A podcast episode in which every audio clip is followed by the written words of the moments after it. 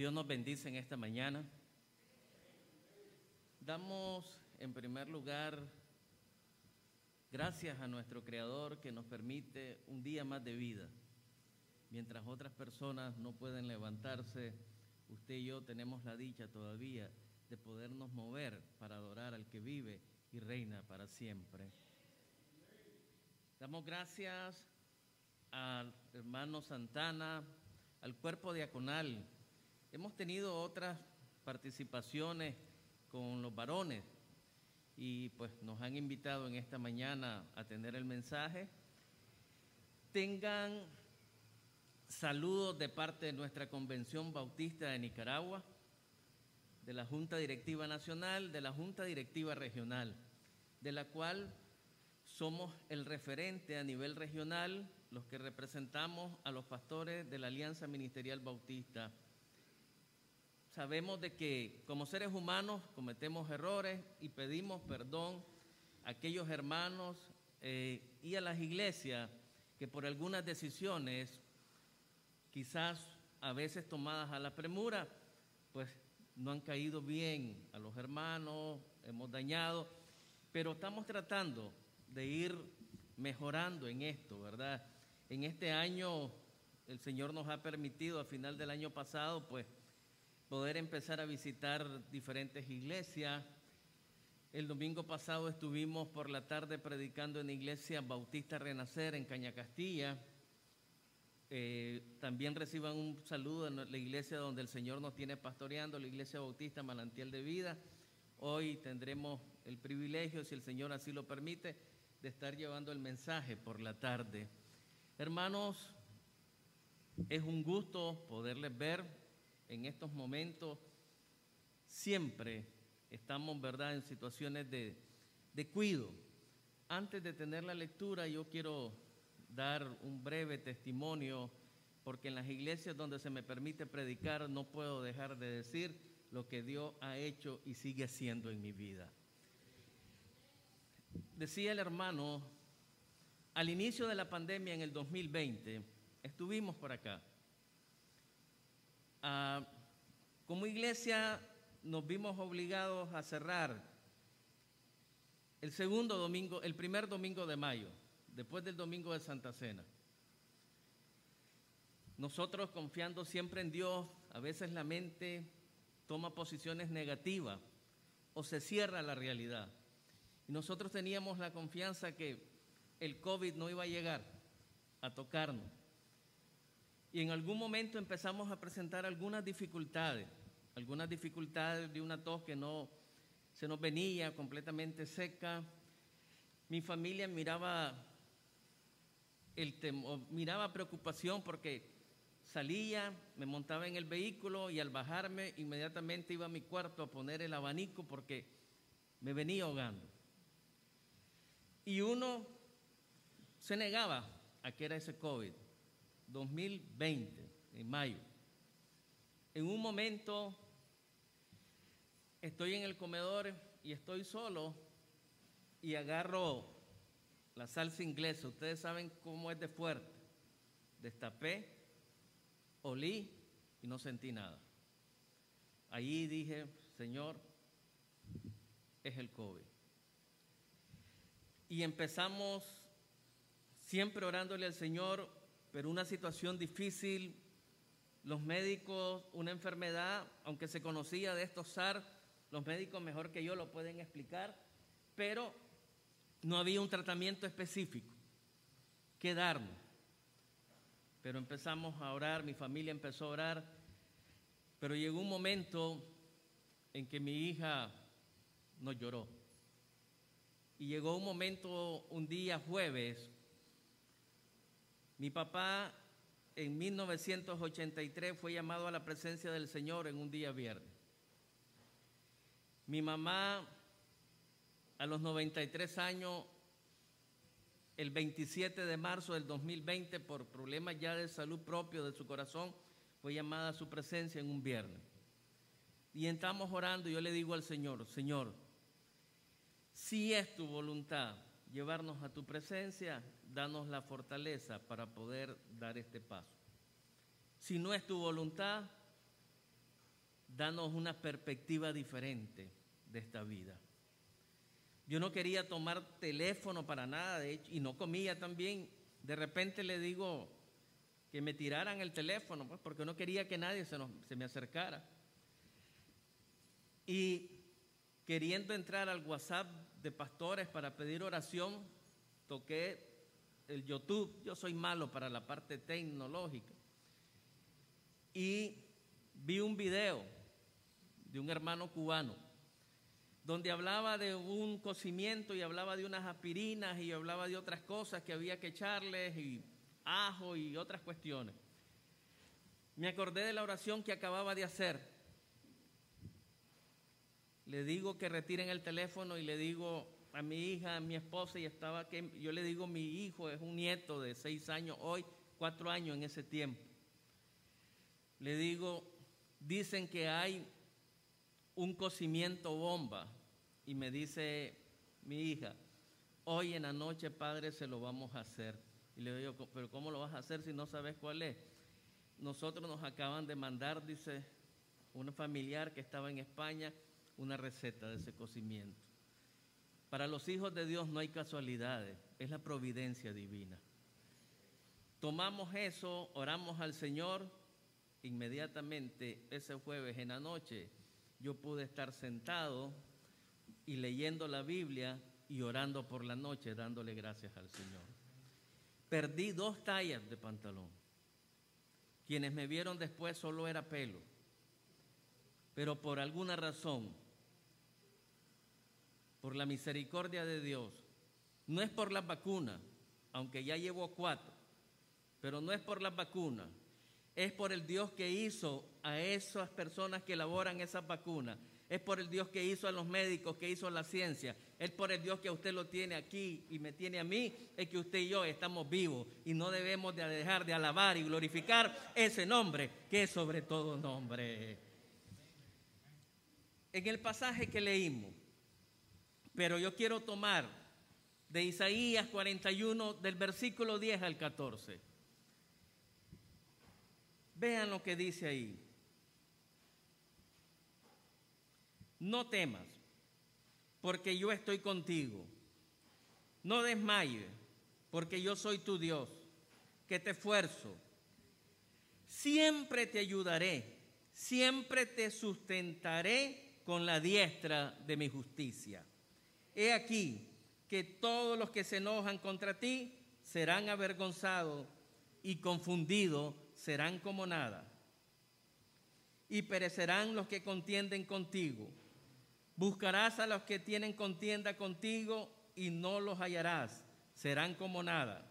Y como cosa que no es aquellos que te hacen la guerra. Porque yo, Jehová, soy tu Dios, quien te sostiene de tu mano derecha y te dice, no temas, yo te ayudo. No temas, gusano de Jacob, oh vosotros los pocos de Israel yo soy tu socorro, dice Jehová, el Santo de Israel es tu redentor. Te alabamos, te bendecimos, exaltamos, glorificamos tu nombre. Gracias Señor porque nos permites tomar una porción de tu palabra. Espíritu Santo, ministra nuestras vidas, a nuestros corazones. Bendice cada familia aquí representada, Señor. Mira aquellos enfermos postrados en sus hogares, en la cama de un hospital.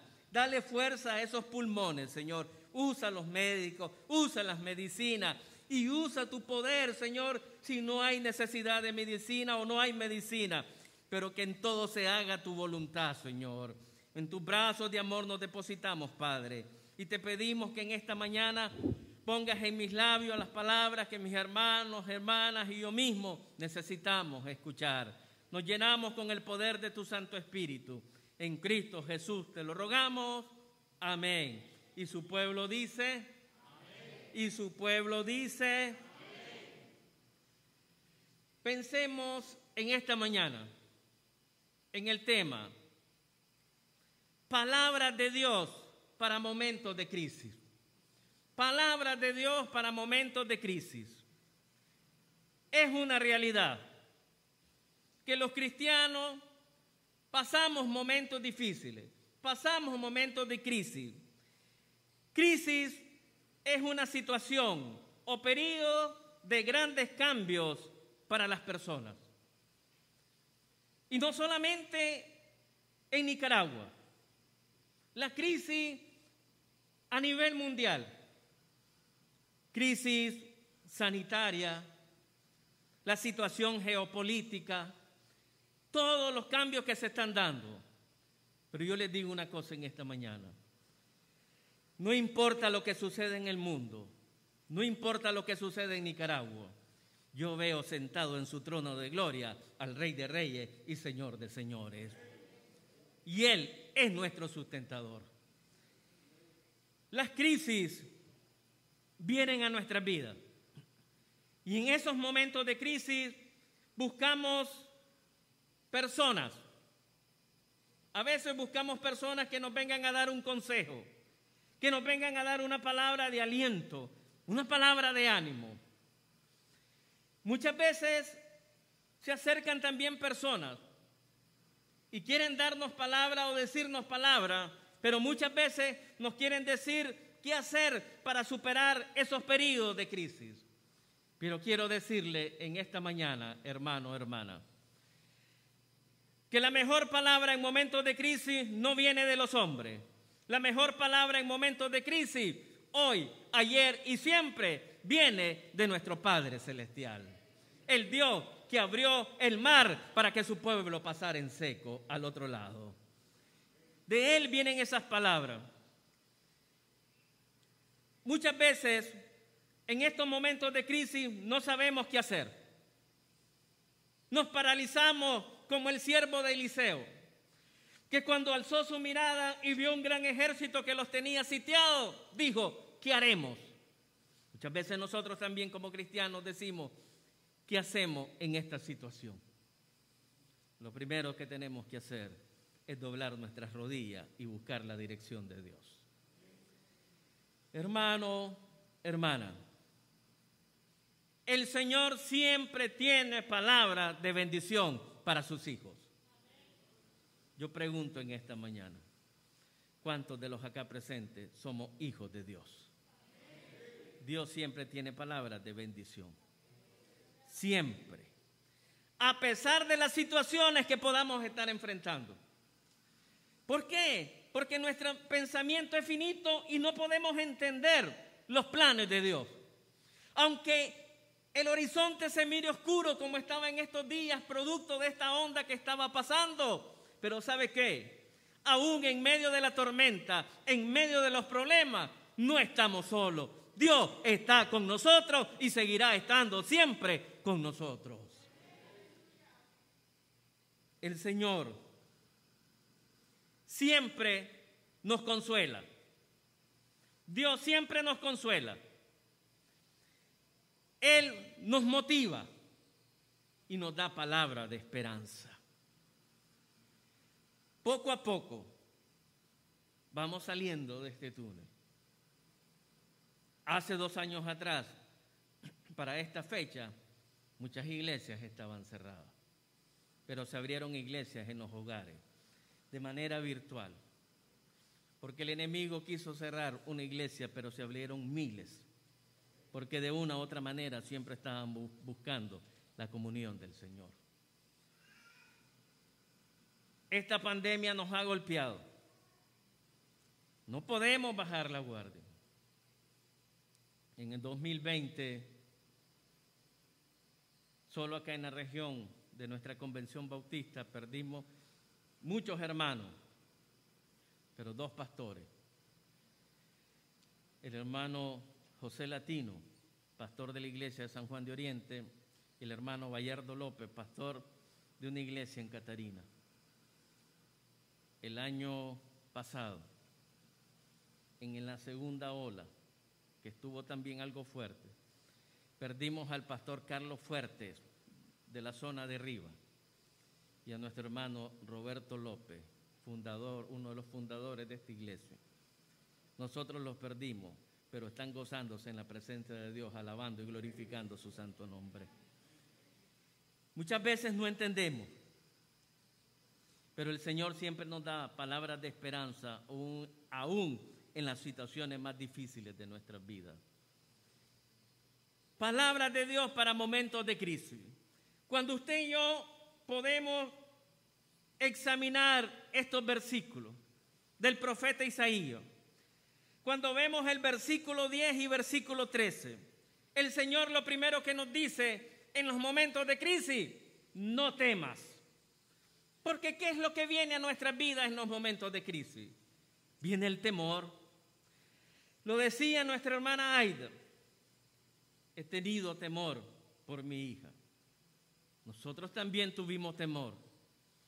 Un niño de cuatro años que no se me despegaba y mi corazón sufría y lloraba porque sabía que ese COVID, lo contagioso, pero fue asintomático o el poder de Dios le protegió, porque ni mi hija ni él.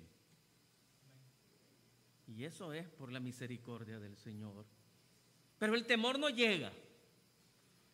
Por eso el Señor dice, no temas. En los momentos de crisis podemos tomar dos decisiones. ¿Cuáles son las dos decisiones que como seres humanos podemos tomar en esos momentos de crisis? En primer lugar, huir. En segundo lugar, enfrentar las crisis. Muchas veces, erradamente, tomamos la primera decisión. Huimos. Muchos huyen de la crisis. Y las crisis nos llegan en todos los niveles. Crisis en la familia. Cuando el esposo y la esposa no se ponen de acuerdo y comienzan las discusiones, comienzan los pleitos y se toma la peor decisión, huir a través del divorcio. Crisis en lo laboral. De repente te llega una carta donde o en tu pago recibes más y te quedas asombrado, pero después te das cuenta que simplemente te están dando tu liquidación. Y empiezas a tener temor y a decir, ¿y ahora cómo voy a sostener a mi familia? Y esa crisis te hace huir y buscar otros países. Pero una cosa, Dios está con nosotros. Dependamos más de Dios. No son ni los Estados Unidos, ni Rusia lo que nos sostiene. Quien sostiene a Nicaragua y siempre la va a sostener es el que está en ese trono de gloria. Y ese trono de gloria se llama Jesucristo, el Rey de Reyes y Señor de Señores. Él sostiene a su iglesia. Tomamos esas decisiones en lo laboral. Nos vamos. Huimos Padres que dicen,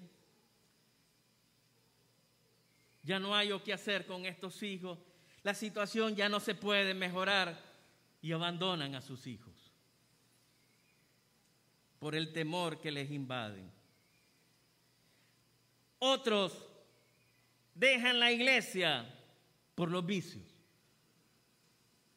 por los vicios, el licor, el cigarro, y algunos por otras cosas. Pero el Señor nos dice, no temas. ¿Por qué? En el verso 10, porque yo estoy contigo, dice el Señor. Yo pregunto en esta mañana, ¿cuántos de los acá presentes tenemos la certeza que Dios está con nosotros? Entonces, no temamos, manada pequeña. El pastor de pastores está con nosotros. Nosotros no los podemos cruzar al otro lado, pero el Señor nos llevará. Él es el capitán de nuestra barca y no nos va a dejar en medio de la tormenta. Él nos va a hacer pasar esta tormenta y al otro lado vamos a entonar el himno de victoria y el pueblo entenderá que hay un Dios todopoderoso que vive y reina siempre. Cuando predico me emociono. ¿Por qué? Por lo que Dios ha hecho y sigue haciendo en mi vida. La iglesia tiene que gritar y decir que Cristo vive. Y si Cristo vive, su iglesia vive. Hermano, hermana, no tema. Yo estoy contigo, dice el Señor. No vamos solo a la batalla. Si yo fuera solo, claro que sentiría temor. Pero no voy solo. Jesucristo dice, ve aquí, yo estoy contigo todos los días hasta el fin del mundo. Todos los días. No como nosotros que a veces solo los domingos venimos. El Señor dice todos los días. Hermano, hermana. Todos los días dice, no vamos solo a la batalla, Él va con nosotros. No temas porque yo soy tu Dios, dice el Señor. Hermano, las maravillas de Dios están disponibles para nosotros. Las maravillas de Dios están disponibles para nosotros. Vean. Dice el Señor en el verso 13, no tema, porque yo te sostengo de tu mano. Oiga, cuando usted va, no sé cuánto les pasa, pero cuando un niño entra a un lugar oscuro, ¿qué es lo primero que hace? llamar a un adulto, a alguien que lo acompañe. En esta oscuridad, en este sufrimiento, en este túnel no vamos solos. Dios nos lleva de la mano. Dios nos lleva de la mano. Yo no sé si usted entiende lo que yo le estoy diciendo. No vamos pasando solo, hermano. El médico de médico está con nosotros. Y cuando sea su voluntad nos va a mandar a llamar. Así que no temamos, esperemos el momento de Dios. Yo te sostengo de tu mano derecha. Dios no nos va a dejar caer, debemos de sentirnos seguros. Yo lo puedo soltar, pero Dios no me suelta. Dios tampoco lo suelta a usted. No importa el peso que tengamos, no importa. Si se va de lado el hermano Isaac, difícilmente lo sostengo porque tengo un problema en la cervical. Pero no es así con Dios. No importa si usted es delgado, si usted es gordito, si está en sobrepeso, el Señor nos sostiene con sus manos. Y Él no nos va a dejar caer, hermano. Debemos de sentirnos seguros. Sentirnos seguros en las manos de Dios. Dice el mismo verso 13, no temas porque yo te ayudo. ¿Cuántas veces necesitamos de alguien que nos ayude? ¿Cuántas veces en la soledad gemimos y lloramos en la oración? Pero nunca estamos solos. Dios está con nosotros siempre. A pesar de las pruebas, de las crisis y de nuestra rebeldía. A pesar, yo te ayudo. El Señor te dice, no te detengas, Iglesia Filadelfia. Sigue avanzando. ¿Por qué? Porque la meta es Cristo Jesús. Y como dice Pablo, no es que lo haya alcanzado todo, sino que dejando atrás me extiendo hacia lo que está delante y lo que está delante es la meta de Cristo Jesús. No podemos dejar de avanzar. Tenemos que seguir predicando a Jesucristo, restaurando vidas, no nosotros, sino el poder del Espíritu Santo. Proclamando las buenas nuevas de salvación y proclamando que en medio de las crisis la iglesia sigue venciendo.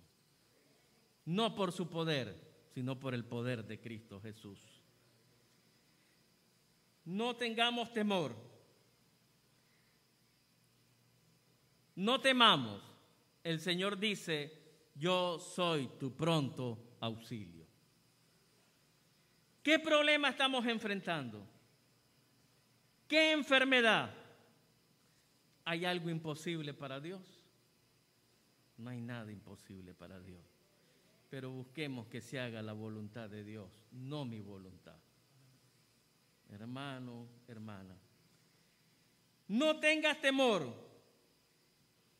Yo te ayudo, dice el Señor. Como dice en el Salmo 46, yo soy tu pronto auxilio. En los momentos de crisis, en los momentos de necesidad, tenemos a alguien que acude inmediatamente a nosotros. Y ese es Cristo Jesús.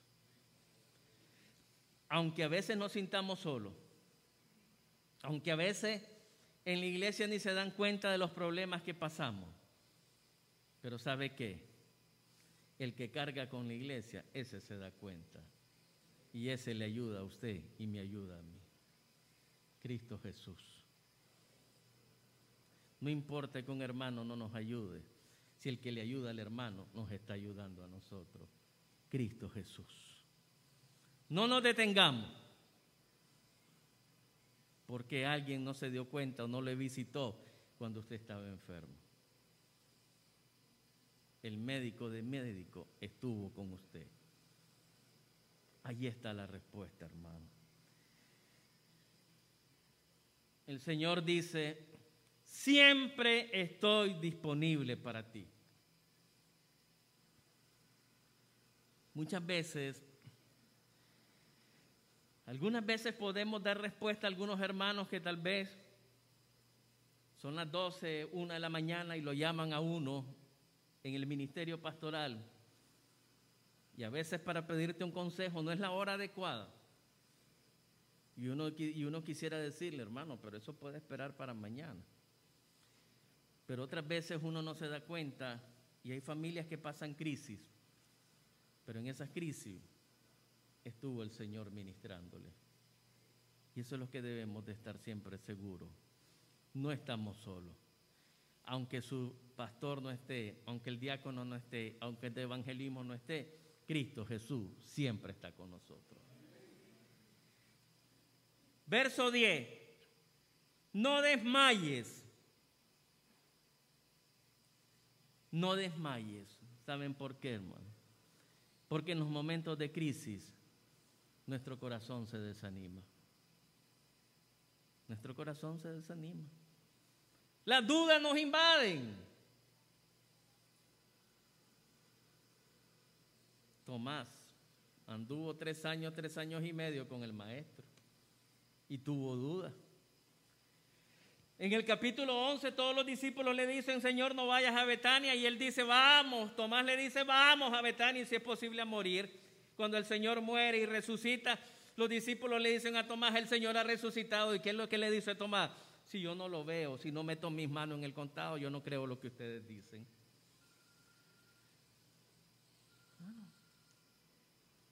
Las dudas es una de las armas que el enemigo utiliza para desanimarnos. Y las dudas vienen a nuestras vidas. Y nos preguntamos y empezamos a cuestionar. Nuestro corazón se desanima, se llena de desánimo. Cuando vemos que la situación aparentemente no cambia,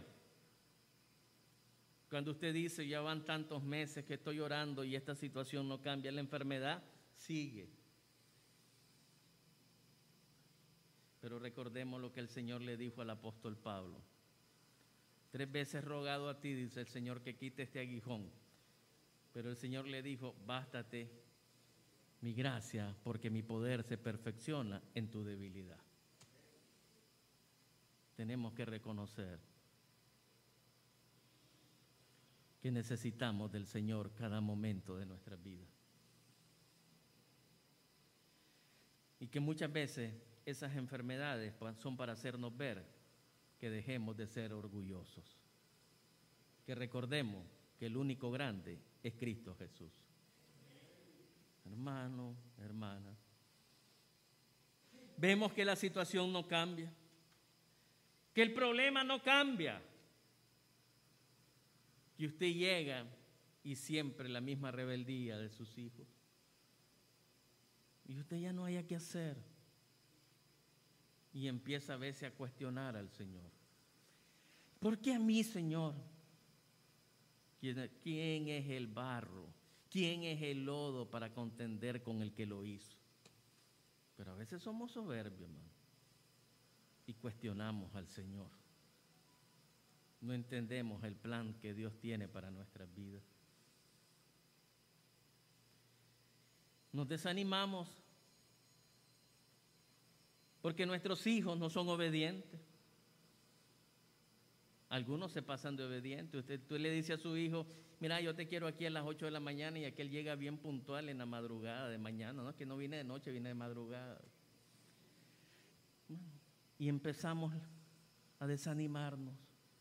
A desanimarnos porque la cuestión laboral no mejora. Porque los salarios no aumentan y todo aumenta. Pero el Señor dice, joven fui. ¿Y qué? ¿Y qué dice además?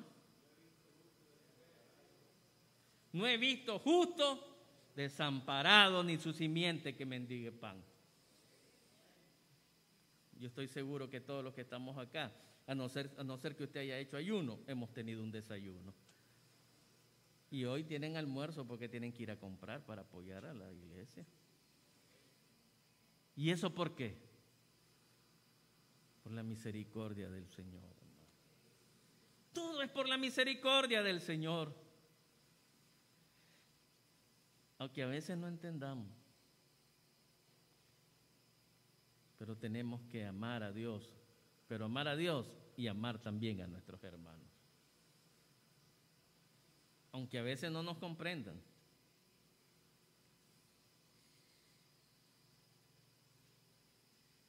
El Señor nos dice, no desmayemos, porque miramos que cuando la enfermedad no mejora, nos damos por vencidos.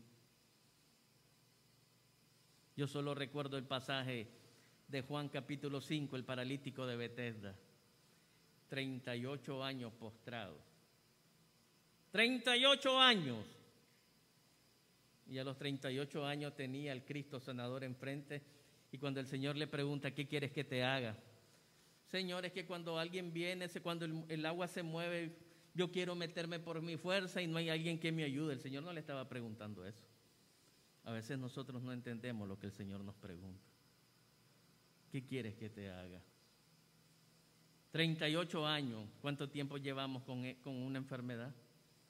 Llevamos dos años con esta pandemia y estamos desesperados. Es el tiempo de Dios, no mi tiempo. Lo bueno de esta pandemia es que nos está enseñando a ser más aseados. Hoy nos lavamos las manos cada uno, más que antes. Más que antes. Y, hemos, y sabe, y todo eso está en Levítico. Si usted busca Levítico, ahí está. Lo que el Señor le decía al pueblo a los momentos de enfermedades. El Señor nos dice que no desmayemos, que no nos demos por vencidos. No desmayes en tu labor de padre. No desmayes en tu labor de pastor. No desmayes en tu labor de diácono. ¿Sabe por qué? por lo que, porque los que hoy sembramos con lágrimas, con regocijo cosecharemos. Hoy lloramos, pero luego nos vamos a gozar con Cristo Jesús. Yo no sé si usted, pero yo tengo la certeza que la palabra de Dios se cumple. Y lo que hoy lloramos, después nos vamos a gozar en Cristo Jesús. Hermano, hermana, no desmayes en tu matrimonio. No importa las crisis que estén pasando. El Señor, te llamó para ser una familia. Ese es el plan de Dios. El plan de Dios no es que se separen. El plan de Dios es que hasta que la muerte los separe. Independientemente que los problemas sean difíciles, no hay que desmayar. No hay que desmayar. No desmayes en tu ministerio. ¿Saben por qué? Porque el Señor nos dice en Isaías 40, 29 que Él da fuerzas al cansado. ¿Nos sentimos cansados? Pidámosle a Dios que nos dé fuerza. no es tomando vitamina, es viniendo postrado de rodillas ante el Rey de Reyes y Señor de Señores. Él nos da fuerza. En Gálatas 6:9 dice que no nos cansemos de hacer el bien. ¿Por qué? Porque después vamos a recibir la recompensa del Señor, hermano. Así que en esta mañana, hermano, hermana, para usted y para mí, estas palabras para los momentos de crisis. Y todos pasamos crisis. Pasamos momentos de dificultades. Si algunos creen que los pastores no tenemos problemas, me puede esperar ahí cuando salga, yo le puedo regalar de los que tengo. Problema en mi cervical. Me dijo el médico, no le entiendo, tal vez el hermano me explique, me dijo, en la 4, en la 6, me mencionó siete números. Me dijo que ni siquiera puedo echar en mi hombro una bolsa de 10 libras. Si me agacho, me duele. Pero ¿saben qué? Nada es comparable con lo que Cristo sufrió en esa cruz. Nada es comparable. Ni lo que usted y yo hemos pasado. Porque Él sufrió para darnos vida y vida en abundancia. Así que iglesia, no desmayemos, no temamos. Estamos en crisis, sí, pero no estamos solos. El Rey de Reyes está con nosotros. Y el que te sustentó ayer, te sustentará hoy y te sustentará en el futuro. Porque Jesucristo es el mismo ayer, hoy y siempre. Dios les bendiga y le guarde hoy y siempre.